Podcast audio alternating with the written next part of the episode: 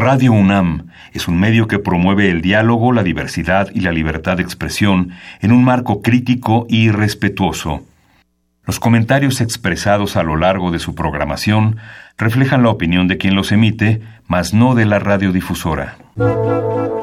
Radio UNAM presenta Al compás de la letra. Al compás de la letra. Un programa conducido por María Ángeles Comezaña.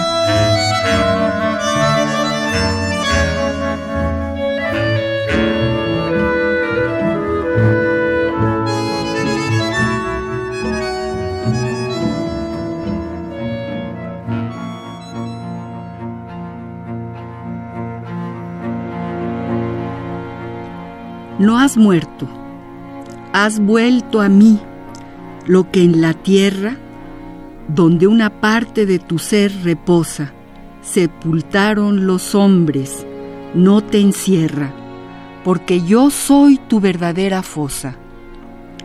Dentro de esta inquietud del alma ansiosa que me diste al nacer, sigues en guerra contra la insaciedad que nos acosa y que desde la cuna nos destierra. Vives en lo que pienso, en lo que digo, y con vida tan honda que no hay centro, hora y lugar en que no estés conmigo, pues te clavó la muerte tan adentro. Del corazón filial con que te abrigo, que mientras más me busco, más te encuentro.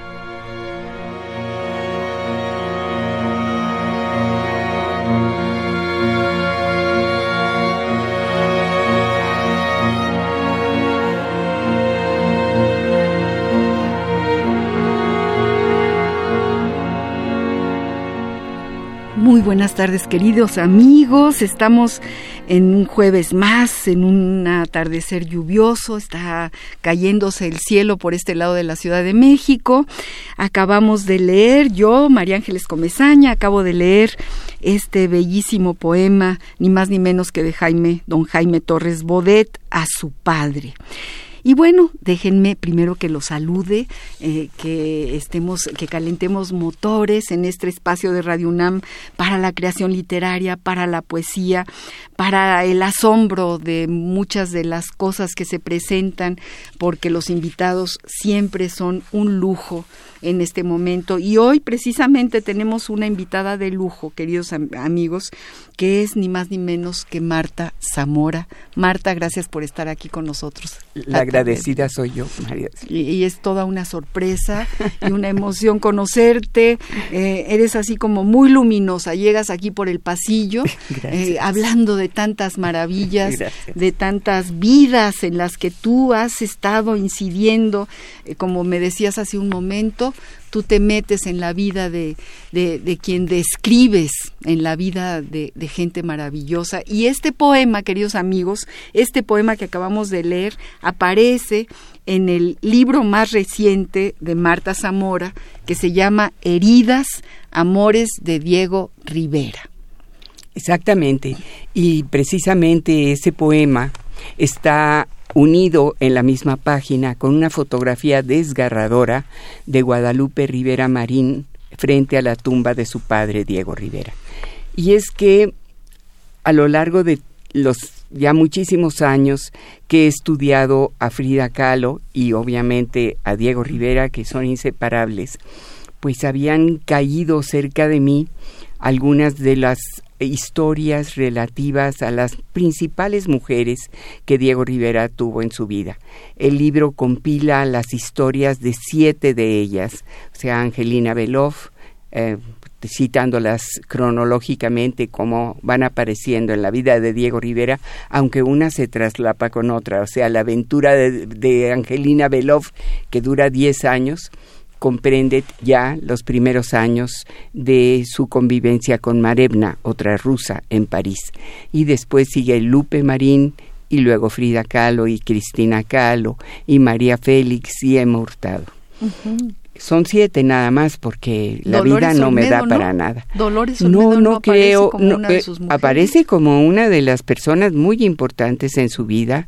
Em, la señora Dolores Olmedo invariablemente me declaró que ella no había sido nunca una amante de Diego Rivera, pero fue una amistad amorosa también de muchos años y una amistad que en la que ella le brindó un apoyo económico y moral muy importante al maestro y que le guardó un tributo y un, un cariño posterior a su muerte que fructificó en la inauguración de la Nahuacali, que fue realmente en mucho, en mucho, por el esfuerzo final que hace Dolores Olmedo para hacer realidad lo que era la ambición y el sueño de Diego Rivera, tener un hogar para su colección prehispánica. Así es, qué maravilla. Queridos amigos, eh, vamos a hablar de Diego, vamos a hablar de Frida, de ese momento histórico, de esos años luminosos en los que este grupo de intelectuales realmente hacían la presencia de México, no nada más aquí, sino en todo el mundo. Eh, tenemos dos teléfonos en cabina, como ya todos lo saben, 55 23 54 12, 55 23 76 82, o si quieren preguntarle a Marta o intervenir en este programa, de cualquiera de las maneras. Pueden mandar también un Twitter arroba Radio UNAM o un Facebook Radio UNAM. Realmente es muy, muy apasionante hablar de esta, de esta vida y con alguien que, que, que tomó de, de la madeja el hilo y lo fue describiendo con, con una enorme, con un enorme talento, porque esta es una narrativa eh, deliciosa. Mira, sí es un libro, es un libro que el público va a disfrutar muchísimo y creo que va a encontrar una gran cantidad de información. No es para nada un libro de imaginación, no, no está novelado nada de lo contenido ahí. Es un libro de investigación como todos los que he tenido la fortuna de elaborar. Eh, todas y cada uno de los detalles que yo les menciono están precisados con documentación. Em, creo que van a descubrir una Angelina Belov distinta a la que describe con una gran con un gran talento Elena Poniatowska en el libro que la fijó en la mente sobre todo de los mexicanos como la dolorosa la mujer eh, que sufre continuamente y que no recibe ninguna retribución a esa lealtad y a ese cariño. Creo que van a descubrir una Marevna que, casi nadie conoce, que es una mujer intensa y una mujer que lo quiso enormemente. Toda su vida, además. Toda su vida. Diego Rivera desaparece en 1957 nunca jamás se dirige a ella, nunca jamás le manda, pero ni una tarjeta de Navidad. Y cuando ella cumple 90 años, se da cuenta de que se está aproximando a la muerte. Tiene una hija que ha concebido con Diego Rivera, a la que Diego Rivera nunca ni siquiera reconoció. Imagínate. Y le dice, si alguna vez vas a México, llévame contigo. Y Marevna trae a México las cenizas de su madre y pretende enterrarlas con Diego Rivera y se encuentra con que su padre, a quien no conoció, a quien no ha visto, ¿Qué historia? está enterrado en la rotonda de los hombres ilustres y ahí tú no puedes llegar con las cenizas de mi tía Conchita y la voy a poner aquí junto a ti. No se puede. Entonces la, lo coloca esas cenizas bajo una estatua que la señora Dolores Olmedo tenía en su propia casa, ahora convertida en museo, y ella generosamente le permite que las coloque debajo de esa estatua. Pero para que las deje en México, ese país que ella había conocido solo a través de las narraciones fantasiosas de, Diego, Rivera. Que era muy fantasioso todo. Enormemente. Angelina Belov se reía cuando vino a México diez años después de que él la abandona. Ella viene a México porque pasaba por aquí.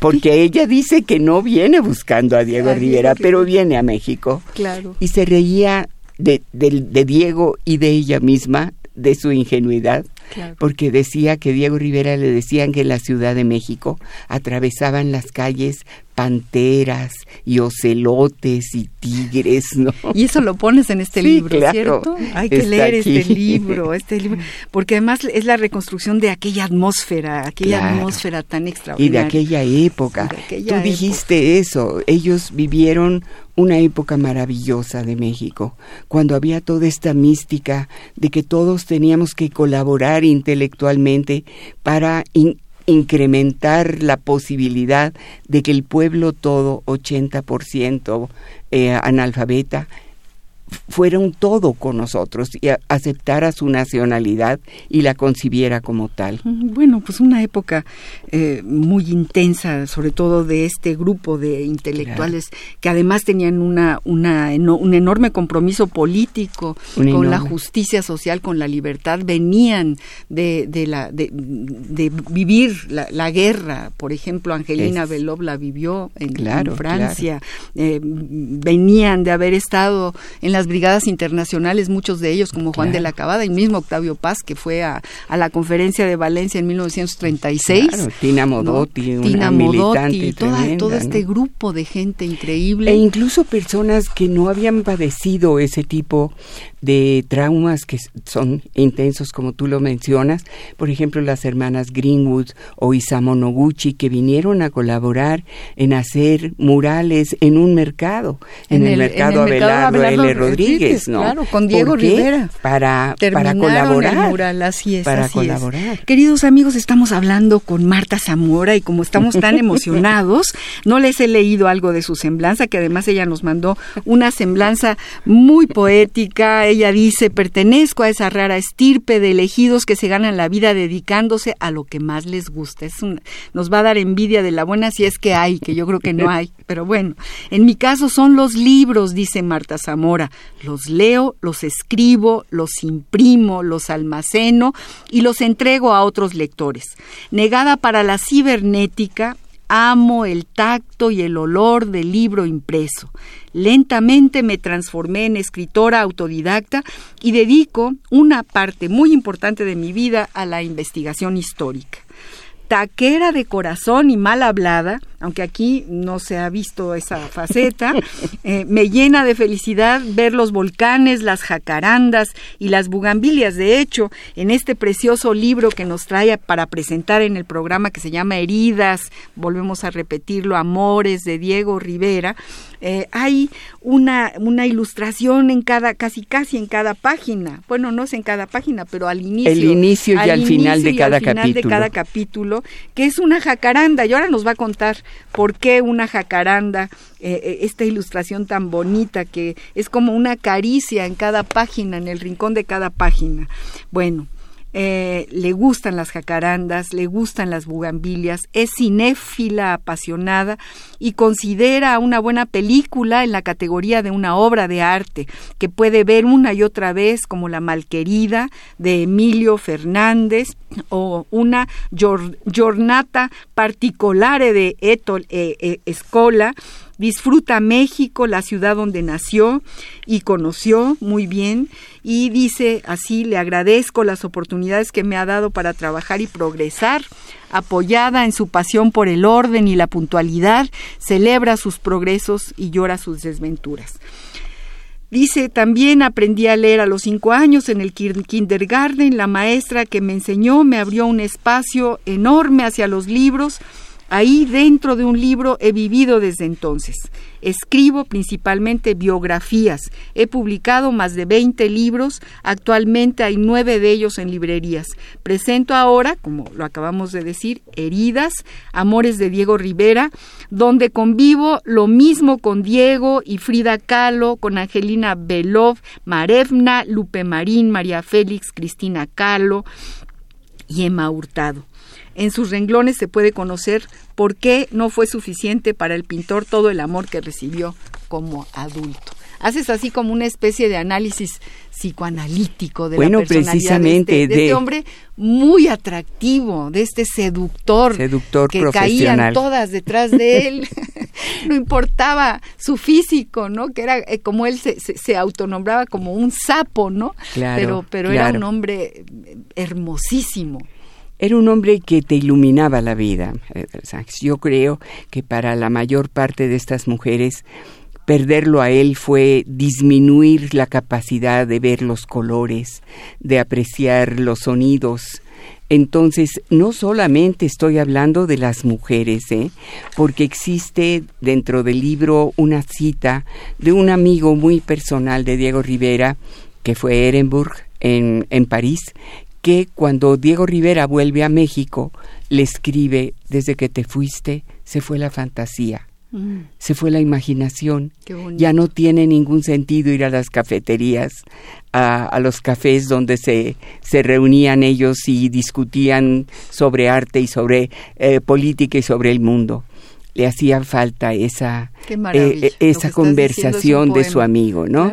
Entonces quiere decir que esto que yo te digo era una realidad. Este hombre no tenía ninguna relación sentimental con Diego Rivera fuera de la que se desprende de una amistad. Y sin embargo lo extrañaba y extrañaba que su vida se había empequeñecido a partir de que Diego Rivera se, eh, volvió a su país, ¿no? Bueno, pues imagínate. Pero En, eh, em, en mi interés por saber qué fue lo que pasó, en principio quería yo saber quién era él, por qué, por qué reaccionaba como reaccionaba ante sus compañeras sentimentales. Y creo que dentro de tu público habrá quien sepa algo de la historia. Diego Rivera fue gemelo, cuando tenían un año y cuatro meses, estos niños muy deseados dentro de un matrimonio perfectamente estable, eh, católico, de, un concepto muy, muy, eh, muy cohesivo de, de familia en Guanajuato, Em, al cumplir un año, cuatro meses, estos niños, durante el transcurso de una noche, muere el gemelo de Diego Rivera. Y la madre pierde completamente la mente y no tiene energía más que para ir a visitar la tumba del pequeño muerto. Diego Rivera, por tanto, es abandonado por la madre. Eh, empieza a perder peso, se empieza a debilitar y el padre se da cuenta de que no pueden resistir una tragedia más.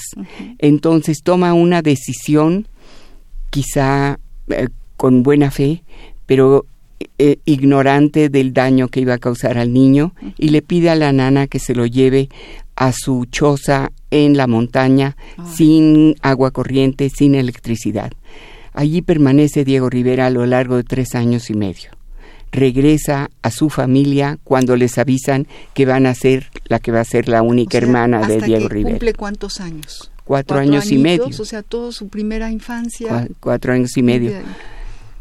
Regresa, nunca se integra más con su madre, todo lo contrario, em, se desprende de esta situación una rivalidad, un choque continuo con la madre que se prolonga toda la vida de ella, hasta que muere después de los 60 años de cáncer aquí en la capital. Diego Rivera asume, según me han explicado los psiquiatras, mi libro está muy apoyado con ah, lo que me han enseñado un grupo de psiquiatras a los que les eh, testimonio mi agradecimiento al principio del libro para entender qué le puede pasar a una criatura que es sometida a este dolor. Aparentemente, si tu cuidadora principal, que normalmente es tu madre, aunque puede ser una abuela o una madrastra, que hay que desmitificar a las madrastras, no todas son malignas, no. todas son tipo diabólico. Hay muchas que han crecido, hijos que no concibieron biológicamente, con el mismo sacrificio, la misma entrega. Sí, bueno. ¿No? Es, es, es como fascinante eh, escuchar esta historia que, que, queremos que nos cuentes poco a poquito, ahí irla, irla disfrutando, irla disfrutando como una mandarina. ¿Y saben qué pasa? Que como siempre pedimos a nuestro invitado que, que nos traiga a esta mesa, a esta burbuja, eh, una palabra.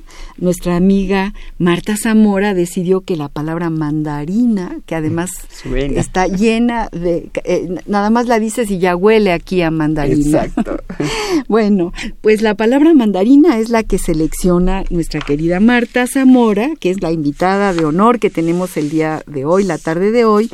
Y hay algo nuevo para todos nuestros radioescuchas, que casi, casi ya vamos llegando a los dos años de, de poesía, de literatura, de creación literaria.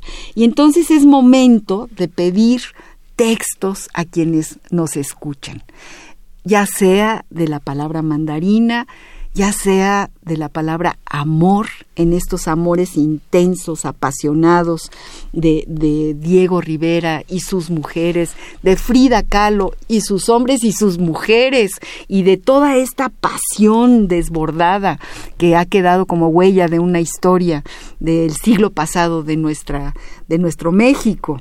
Entonces, eh, ¿qué te parece, Marta, si vamos a ver qué dice el diccionario de la, de la, del español de México, del Colegio de México, sobre esta bellísima palabra mandarina y seguimos platicando contigo. Claro que sí.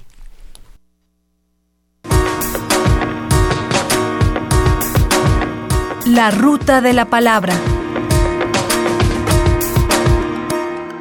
Mandarina. Diccionario del Español de México de El Colegio de México. Mandarina. Sustantivo femenino. 1.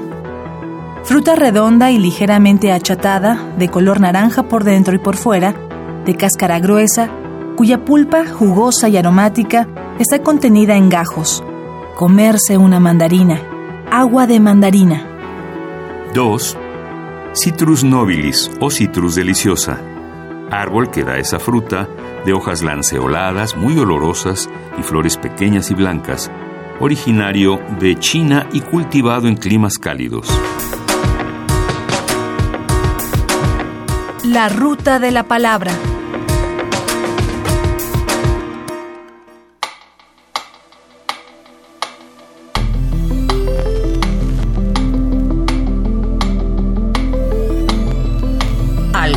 De la letra.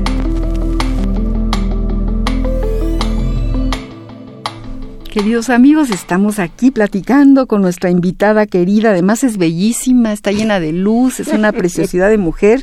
Y bueno, la palabra mandarina es la que selecciona la tarde de hoy. Recuerdo que vino eh, José María Espinaza, que también es un gran editor, que, que tiene esta ediciones sin nombre, con títulos magníficos, y él trajo la palabra mango. Ah, Entonces tenemos aquí ya casi un frutero, ¿no? Y bueno, fruta redonda, ligeramente achatada, de color naranja por dentro y por fuera, de cáscara gruesa, cuya pulpa jugosa y aromática está contenida en gajos. ¿Por qué mandarina, mi querida Marta? Me encanta cómo suena la palabra y me encanta lo que me recuerda la palabra. Me recuerda un olor, me recuerda un color, me gusta cómo, cómo se ve, cómo sabe, cómo huele y cómo suena. Y, creo que además eh, es algo que tiene mucha relación con mi infancia. Cuando yo tenía seis años, mi padre se fue a Torreón y nos llevó a toda la familia porque iban a, a fundar una compañía aérea que se llamaba entonces de otra manera, pero que se transformó en Aeroméxico. Fíjate. Aeroméxico, la palabra creo que el licenciado alemán Velasco lo, la bautizó así, pero antes se llamaba Aerovías algo. Y se dedicaba básicamente a llevar el dinero para los em, petroleros que estaban en la costa del Golfo. pero había también pasajeros. Entonces viví en Torreón dos años y las mandarinas ahí eran parte de mi vida, como las sandías, que son de mis frutas favoritas sin despreciar el mango, desde luego. claro que sí, el mango que es como el rey de las frutas, ¿no? En, su, época, en la época en la que dura. Eh, nuestros teléfonos en cabina para todos aquellos que nos están escuchando, 55 23 54 12, 55 23 76 82, Twitter arroba Radio UNAM, Facebook Radio UNAM.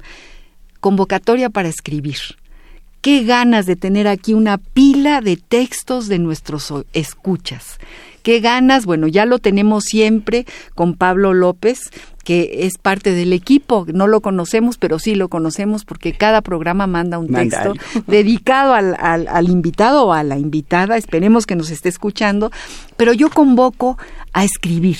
Eh, ahora que estamos cumpliendo este aniversario tan importante del movimiento del 68, han llegado textos de, de muchos calibres, de, de, un romanticismo brutal, de un dolor tremendo, de una pasión enorme sobre la historia de este país, sobre las calles de esta ciudad, sobre el lugar histórico de Tlatelolco. Eh, fuimos a la manifestación del 2 de octubre y fue verdaderamente conmovedora, extraordinaria. Todo eso hay que escribirlo. Y quienes están escuchándonos seguro tienen un lápiz, un papel y pueden mandarnos textos. Vamos a utilizar esos textos como textos fundamentales, como eh, hilos conductores del programa de Al compás de la letra.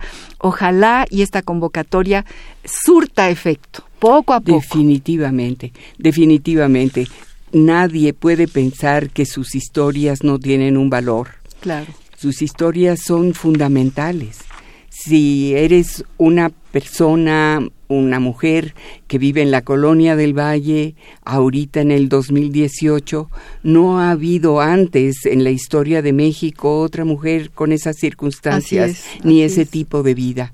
Nuestra vida aquí en la capital es distinta de la de una mujer tarahumara o de una mujer de campo en, eh, en una zona tropical. Vivimos distinto y hay que dejar ese testimonio. Hay que dejar ese testimonio. Ahora es muy emocionante emocionante. Bueno, es increíble que hayan pasado 50 años. ¿Cómo se pasaron 50 años?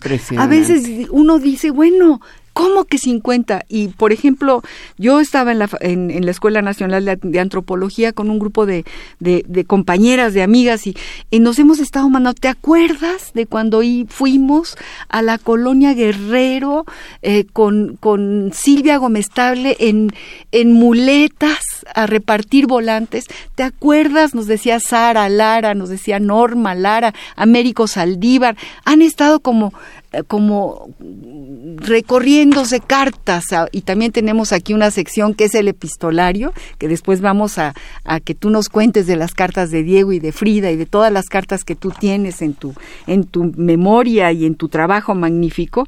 Pero antes de que pasemos a eso quiero leerles eh, un, un Facebook o un tweet que nos mandó Adrián Adrián Martínez y yo se lo agradezco enormemente y, lo voy a leer. Dice, saludos, quiero felicitar a la conductora del programa El compás de la letra. De verdad te lo agradezco muchísimo, Adrián, por su relato en la participación del movimiento del 68, aunque solo tenía 13 años en ese momento. No comprendí la relevancia del movimiento debido a mi corta edad, pero a través de sus relatos se valora a las personas que participaron en el movimiento y sobre todo a la autora de este programa por su relato y su participación. Adelante, María Ángeles, eres ejemplo de muchos. Bueno, esto ya eh, ya me pongo este este premio, claro me, me, he visto con él. Muchas gracias, Adrián, de verdad y qué bueno que escuchaste ese relato y bueno, queridos amigos, estamos platicando sobre Diego Rivera, que además también es como un referente para, para la lucha política, ah, para la visión del mundo, para, para el reconocimiento de nuestro centro, de nuestro país. Claro y para la valoración de lo que fue toda nuestra historia previa, ¿no? Yo creo que él fue fundamental para que nosotros aprendiéramos a apreciar lo que fue nuestro pasado prehispánico sobre todo, ¿no? Y todas las luchas obreras y las luchas de todo tipo sociales ah, que nos llevaron a los años 20 eh, cuando él llega a México para em, empezar esa maravilla de los murales, ¿no? Del, eh, del, movimiento muralista en México. Yo debo decirte que hace no mucho tiempo vino una persona que tenía el interés de hacer un documental sobre Frida Kahlo, ya no basándose en toda su historia biográfica o en sus problemas físicos, sino eh, eh, documentando los espacios en los que ella vivió, desde luego la Casa Azul y Coyoacán, pero en su etapa de estudiante, los puntos fundamentales en donde ella vivía con sus amigos, el Zócalo en su en su arquitectura anterior, eh, San Ildefonso y desde luego el convento que después se transformó en la Secretaría de Educación. Y lo acompañé en una de esas visitas. Y Recuerdo que era un domingo y me permitieron la entrada por la parte de atrás de la Secretaría, que hay que reconocer que es un espacio de trabajo burocrático y de trabajo muy intenso. Era domingo, no había eso, pero qué, qué manera de conservar con cuánto amor ese lugar eh, trabajan allí y se tienen que desplazar continuamente, podías comer en el piso. Pero cuando levanté la vista y vi los tres pisos decorados por Diego Rivera, por un hombre con escasísima ayuda, se te viene abajo, encima, todo ese trabajo, todo ese esfuerzo, toda esa ilusión. Es muy conmovedor, se los recomiendo muchísimo, muchísimo. lloras, lloras de ver lo que, lo que el amor de un hombre puede hacer y la, y la gran lección de historia que, que, él, que él lega a todos los que vemos estos murales. A ver, yo quiero hablar sobre ti, Marta. sobre, porque bueno, sobre cómo llegas tú, cuál es, cuál es, digamos, el primer hilo, por qué Diego, por qué Frida, por ah, pues qué tus personajes. Tú me decías hace un momento, yo no puedo hacer un libro por porque me lo pidan. Yo tengo que enamorarme, tengo que, cuéntanos, cuéntanos de esta Tengo que convivir con mucho amor. El proceso de un libro del tipo que yo hago de investigación es sumamente lento, María Ángeles, sumamente lento. A veces tiene connotaciones psicológicas, a veces tiene connotaciones policíacas. Por ejemplo, aquí estamos hablando de una María Félix que cuando yo supe que el inicio de su vida emotiva había sido un enamoramiento con su hermano biológico, el más cercano a ella, dije, ¿cómo le afecta a una mujer de 15 años que se enamore de su hermano? Y que cuando su familia se da cuenta de este enamoramiento lo toman de la mano, estaban viviendo en Guadalajara entonces, aunque eran originarios de Sonora, y lo sabemos todos, em, lo traen a México y lo internan en el colegio militar. una forma de resolver problemas que se daba mucho en aquel entonces, ¿no? Y este muchacho se suicida. Entonces, digo, ¿cómo afecta a una mujer esa sensación de culpabilidad que debe de permear toda tu vida, sobre todo en tus relaciones con el sexo opuesto. Y empecé una investigación en un principio solo encaminada. Eso fue lo que te detonó la necesidad eso de fue lo que a María, a María Félix. Exactamente. ¿Y tienes una biografía de María está, o es aquí? Está aquí en este libro, en está este libro, queridos amigos, en este, este libro, Que, se llama Heridas, que hay que que hay que leer, hay que leer porque nos vamos a enterar de esta historia de la piel de Yo tenía, por ejemplo, la errónea idea de que María, por ese su carácter soberbio, narcisista, era hija única eh, me daba esa impresión, ¿no? Toda la atención para mí, todo lo que haya de satisfactores para mí. Fue una de doce. La familia era enorme y se enamora del hermano más cercano a ella, dos años mayor, José Pablo empiezo mi investigación en la Secretaría de la Defensa Nacional pidiendo ver el expediente de este estudiante cadete que acababa de llegar a la, a la escuela. ¿Y encontraste el expediente? No, empiezo a tener todo género de impedimentos para consultar todo. ¿En serio? Todo, género de impedimentos. por qué? Porque este es un personaje. No, salgo sin saber qué es lo que me estaba pasando. Y por donde quiera que consultaba incluso autores que habían dicho que habían conseguido el acta de defunción del, del muchacho. Les ofrezco, como en los cuando juntas tus, tus álbumes de, de fútbol, te doy tres chicharitos si tú me das un Leo Messi y le ofrezco tres actas eh, para que me entregue una copia del acta de defunción y no me la da porque nunca la tuvo. Porque me meto a investigar y el muchacho fue asesinado dentro del colegio militar ocho años después de que deja de ver a María. no, para nada. No. entonces mi, mi, mi camino hacia entender a María, por qué sus relaciones con los hombres, no iba por ahí. Entonces tú, eh, eh, esto es lo primero que me estás diciendo en torno a este libro y a los amores de Diego Rivera. no, ¿Tú comienzas con, con María Félix? No, comienzo cronológicamente con Angelina Beloff. Y lo que estabas diciendo, la importancia de escribir. Afortunadamente, varias de estas mujeres que están compiladas en el libro, las estamos estudiando, las quiero que las comprenda el público que lea el, libro para entender por qué su relación de una entrega brutal, total, eh, que, que, trasciende incluso la vida de Diego Rivera, porque varias de ellas, la mayor parte, lo sobrevivieron por muchos años. Por muchos años. Diego Rivera murió a los 72, Angelina Beloff y Marevna a los 90. Fíjate, a los 90. O sea que vivieron todavía muchos años más. La vida, que no es nada seria en sus cosas, permitió que Frida se muriera a los 47, tres años antes que Diego Rivera, cuando Diego Rivera era 20 años mayor que ella. Era 20 años mayor que ella. Entonces tienes que enamorarte de tus de tus personajes. Vas a tener que dedicarles muchísimo tiempo, vas a tener que dedicarles muchísimo esfuerzo. Tú me decías de dónde salió todo, de aquí enfrente.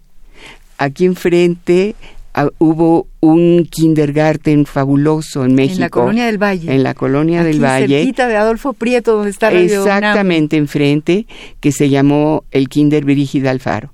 Ah, claro, lo Brígida Alfaro, claro, yo sé, porque también... Era eh, propiedad de la esposa del presidente de la República. Muñoz Ledo estuvo en el Kinder. Estuvo Salinas de Gortari. Ahí tienes Estuvo Germán de Esa.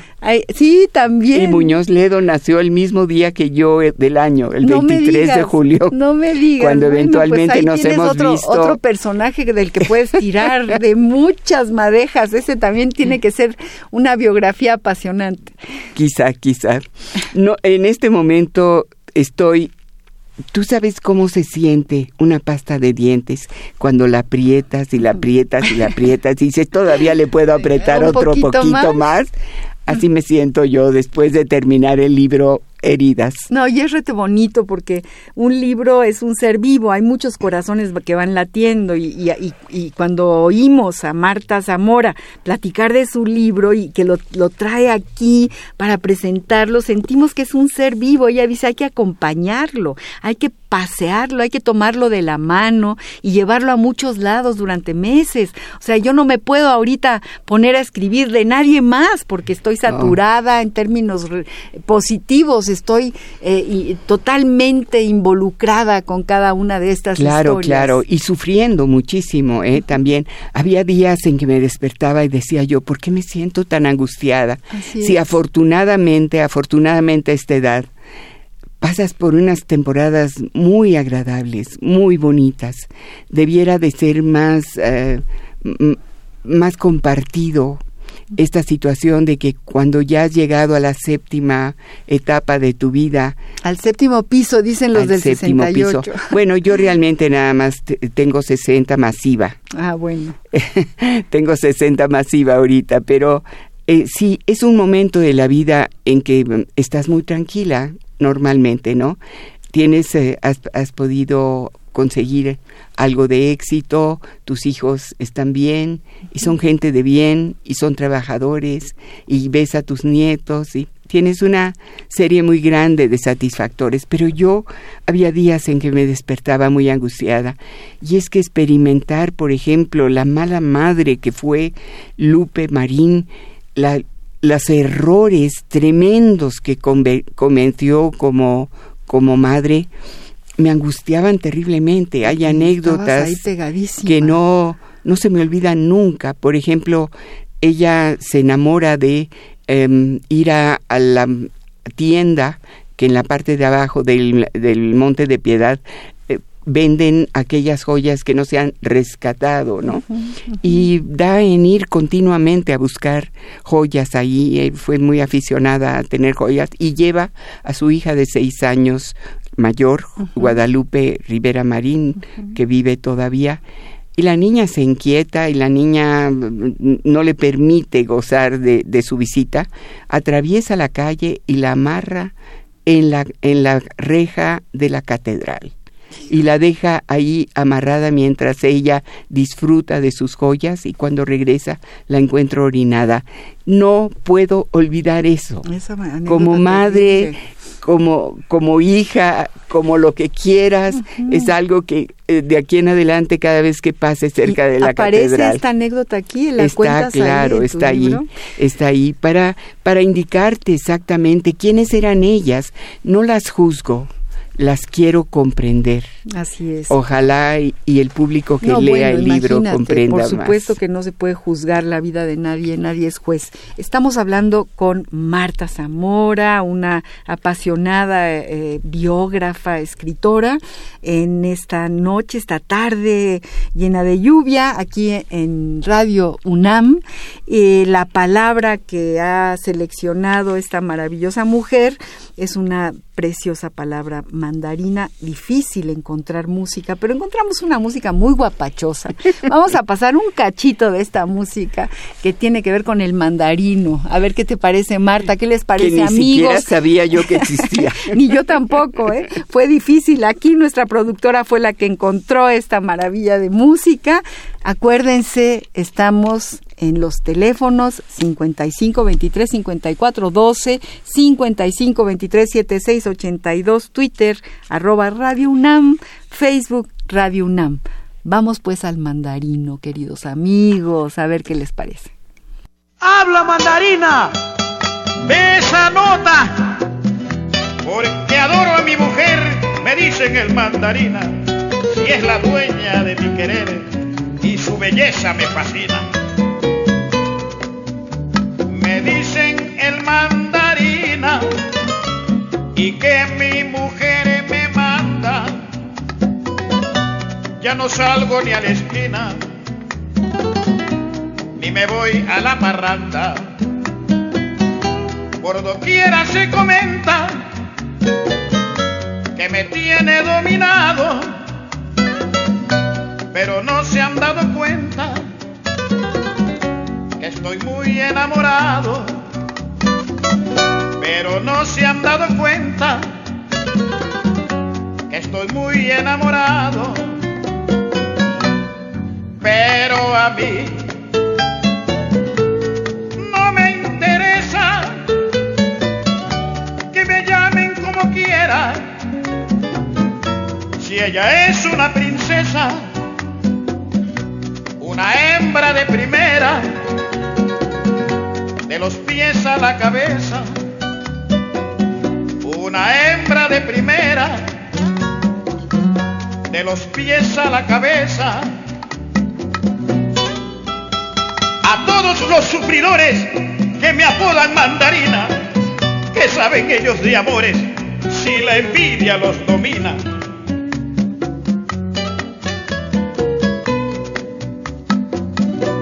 se aplica usted, mi amigo, que lo apodan dominado. Hay otro que está escondido y le dicen el venado. A todos los sufridores que me envidian al pasar, nunca le han llevado flores a la reina del hogar le han llevado flores ¿Qué te pareció? El mandarina. El mandarina, encontramos música del mandarina. Nunca me hubiera imaginado, eh, pero por, eh, eh, por contraste te diré que cuando hablabas de la lluvia, que en efecto nos está cayendo en grandes cantidades, yo siempre tuve la teoría de que las personas que nacimos en la lluvia, caso de Frida Kahlo, caso de Muñoz Ledo, caso mío, que somos de julio, en un mes de gran lluvia aquí en la capital, éramos personas muy especiales, vaya, teníamos unas características especiales. Y y creí que era yo muy original y existe una canción eh, country norteamericana que se llama Rainy Day People y dice que las personas que nacen bajo la lluvia tienen características especiales. Ah, eso está muy bonito, muy bonito. Yo creo que sí, que estamos marcados por muchas cosas, por la lluvia, por el viento, por el sol y bueno, la lluvia y los sueños, el aire y los sueños, diría Bachelard. Queridos amigos, eh, se nos está acabando el tiempo con Marta Zamora, esta espléndida escritora mexicana eh, que, que, que, acaba de escribir Heridas, Amores de Diego Rivera, que yo creo que vale muchísimo la pena meternos en esta historia, porque nos va a dar como una perspectiva de lo que somos. Venimos de otras historias y, y, de esas historias estamos hechos en el hoy, en el presente. Bueno, tengo que decir que Roberto Calero es el que canta El Mandarina, por si quieren ustedes buscarlo por ahí, por, por, el, por el internet que lo tiene todo. Bueno, este, Marta querida, yo quiero que nos digas algo más de, por ejemplo, de tu libro de Frida. Yo ya te conté hace un ratito eh, que, que, en el este, este, este prodigio que se llama Facebook, que mucha gente odia y que a mí me parece prodigioso, eh, resulta que alguien dijo que, que, pusieran los, los libros que más les habían influido en, en 10 años. Y aparecía tu libro de Frida. Eso, aparecía eso me encanta, me encanta saber. Pero sí, eh, he tenido uh, una... Danos el título completo. El libro se llama Frida, el pincel de la angustia. de la angustia, que además alguien tomó ese, ese nombre, ¿no? hay, muchísima gente que ha querido tomar el, libro. Alex, Alex Intex eh, quería que le vendiera yo la posibilidad de que titulara uno de sus discos con ese nombre y me negué. Eh, eh, siento que, que es, es mío y que es, es de Frida, ¿no? Pero es un libro que tiene 31 años y sigue vigente. Eh, es un libro que me ha dado los 15 minutos de fama a los que todos tenemos derecho y, y últimamente me dio entre las muchas satisfacciones que me ha dado ese libro. Estaba esperando a el el CEO, o sea, el hombre más importante de Apple en México, pidió que yo lo, guiara por la Casa Azul. Y decidí que, aunque no hablaba suficiente español, yo le regalaría el pincel de la angustia. Y estaba con un pincel de la angustia, obviamente, sellado con el plástico, esperando que el señor llegara. Y una señora se me acercó y dijo, ¡Eh! compró el pincel de la angustia. Qué bueno, señora. Es el mejor libro que he leído en mi vida. Ah, qué bonito. Y yo me sentí feliz un premio como el que a mí me mandó aquí Adrián. Ese es un premio, hay que, hay que guardarlo. Qué bonito, qué bonito. Me parece una maravilla esto que estás contando. ¿Cómo no te vas a sentir feliz? Y lo traías en tu corazón y, no, ya lo, lo... traigo abrazado en, en las ferias del libro. Los editores mexicanos dicen, ahí viene Marta con su bebé. Es que pesa dos kilos y lo tengo que llevar como bebé. Qué maravilla. Tenemos muy poquito tiempo, un minutito, una cosa así para terminar esta plática tan deliciosa que acabamos de empezar porque vamos a seguir platicando tú y yo, Marta querida, no te voy a perder y has de venir nuevamente. Vengo cuando eh, gustes, siempre estaré nos dispuesta. Va a encantar que estés aquí con nosotros. Eh, tenemos eh, realmente nos apasiona, hay cosas que se han quedado eh, en el tintero de la voz, porque íbamos a hablar de epistolarios, pero el tiempo ya nos rebasó. Eh, vamos a hablar de las cartas de Frida en algún otro momento, que creo que es importantísimo. Una última pregunta que yo te hago, el epistolario para ti, eh, es una fuente literaria. Definitivamente, no solamente una fuente literaria, sino una fuente biográfica, una fuente biográfica muy confiable. Y en el caso de Frida Kahlo, la compilación de todo aquel escrito, eh, por pequeño y por eh, aparentemente no importante, lo hizo la maestra Raquel Tibol y todos aquellos que teníamos archivos de Frida Kahlo colaboramos. y eso está disponible para todo mundo. Bueno, pues nos ha encantado tenerte aquí. Gracias. De verdad te lo agradezco muchísimo, muchísimo. tienes que agradecer. Eh, vamos a, a, un pedacito de música que en este caso tiene que ver con la fruta también, pero es un fandango veracruzano que nos va a dar pie a, otro invitado que va a venir un ratito a contarnos cosas maravillosas de este eh, octavo festival de poesía Las Lenguas de América Carlos Montemayor, a quien quisimos entrañablemente y queremos porque lo seguimos leyendo y nos, nos, sigue enriqueciendo eh, con su palabra, con su visión del mundo, con todo lo que hizo mientras estuvo con nosotros.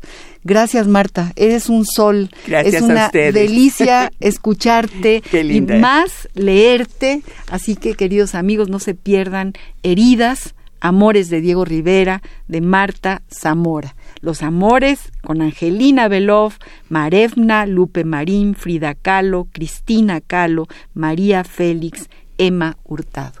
Muchas gracias, Marta. Gracias a ustedes. Buenas noches. Buenas noches.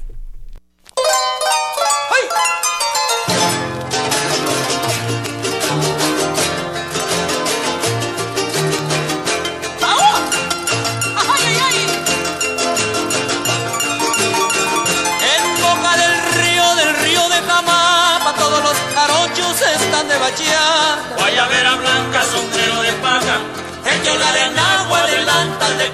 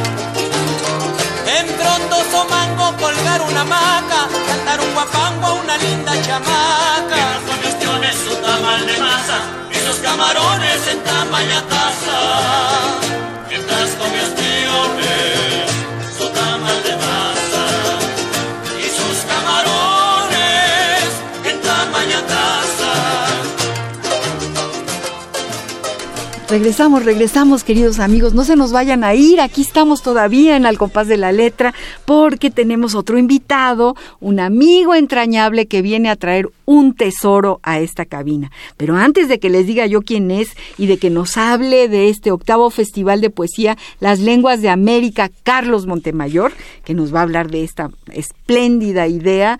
Y, bueno, yo también tengo ahí una especie de, cariño muy profundo por, por eh, José del Val, que, que es promotor de este, de este encuentro, y por todo el grupo magnífico de gente que en la UNAM hace cosas por el mundo prehispánico, por el mundo indígena, por nuestro México, por la lengua de México. eh, por muchas cosas.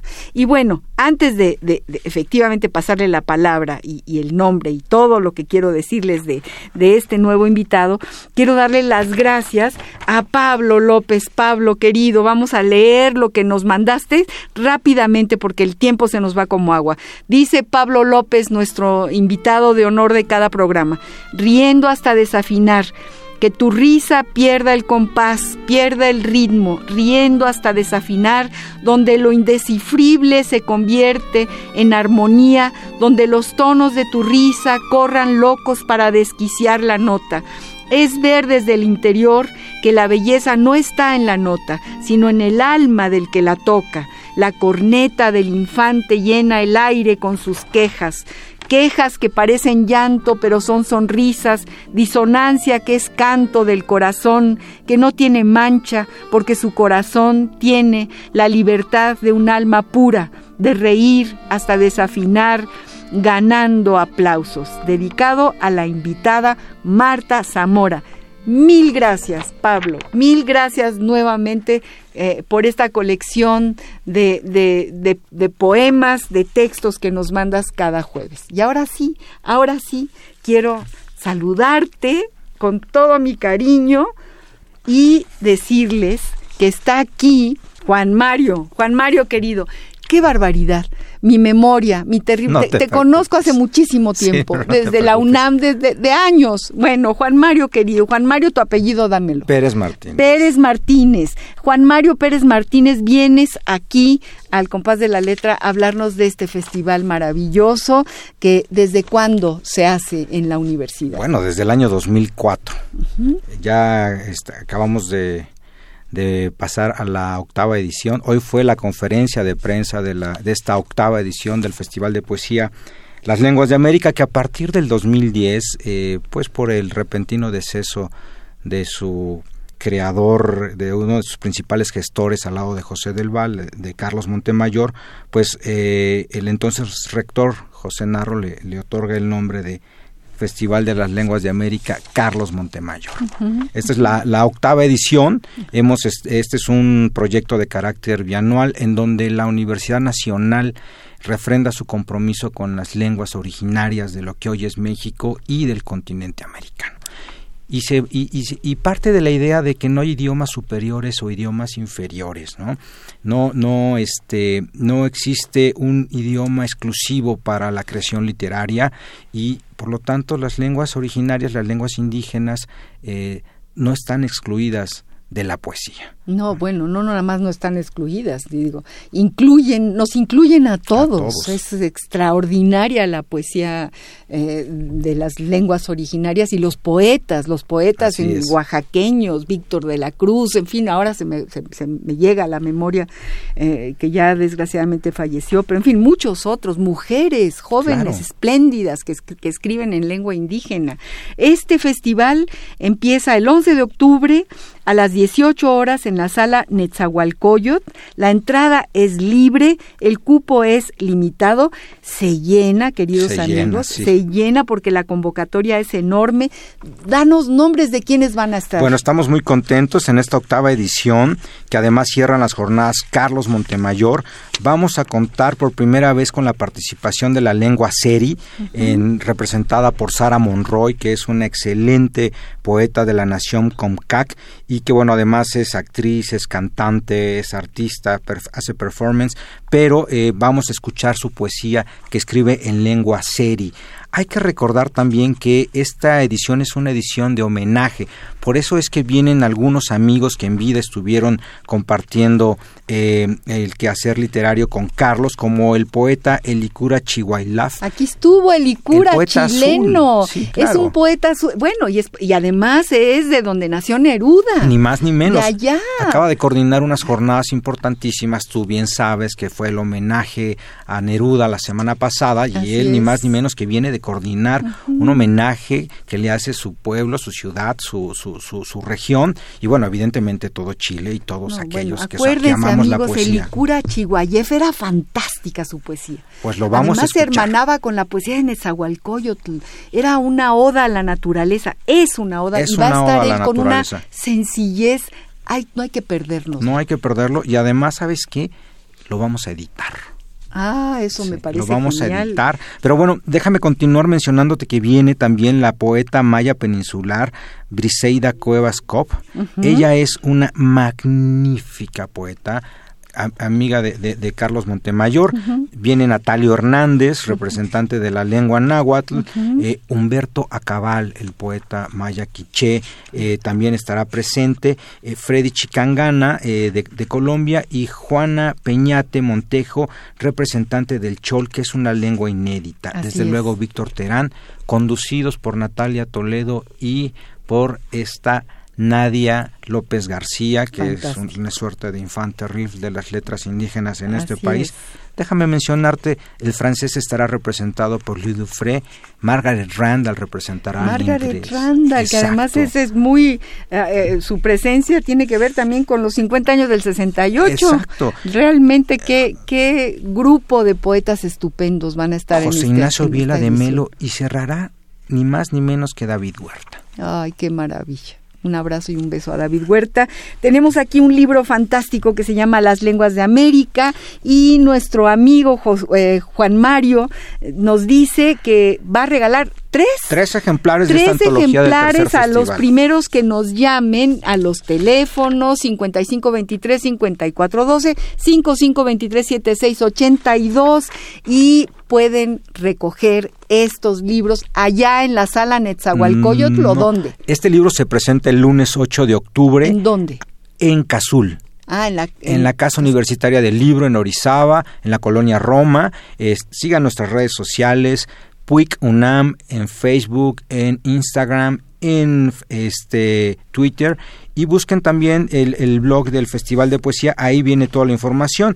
Estaremos en, en, en Cazul ¿Y esto a eh, partir de cuándo pueden ir a recoger este libro? ¿Cuándo es la presentación? El lunes 8 a las 17 horas los esperamos en Cazul para que recojan su libro. Cazul que está en la calle de Orizaba, en la colonia Roma. En la colonia Roma. No sabemos el número, pero está frente a una a un costado de, la iglesia, es este la casa del libro de la UNAM. Es, es, Cazul 84 si mal no es, no, perdón, es Orizaba 24, Colonia Roma Norte, es la casa universitaria. A los primeros tres que nos llamen tienen esta antología que verdaderamente no se la pierdan, se nos va el tiempo, mi productora levanta la mano y me dice, ya, ya, ya, ya, acaba por fin y bueno, también tenemos una revista más de M68 de la UNAM, también se las podemos regalar a los que nos llamen. Y, y bueno, despedimos el programa agradeciéndole muchísimo a don Agustín Mulia en los controles técnicos, a Yaudiel Maldonado que es escribe y escribe las llamadas que llegan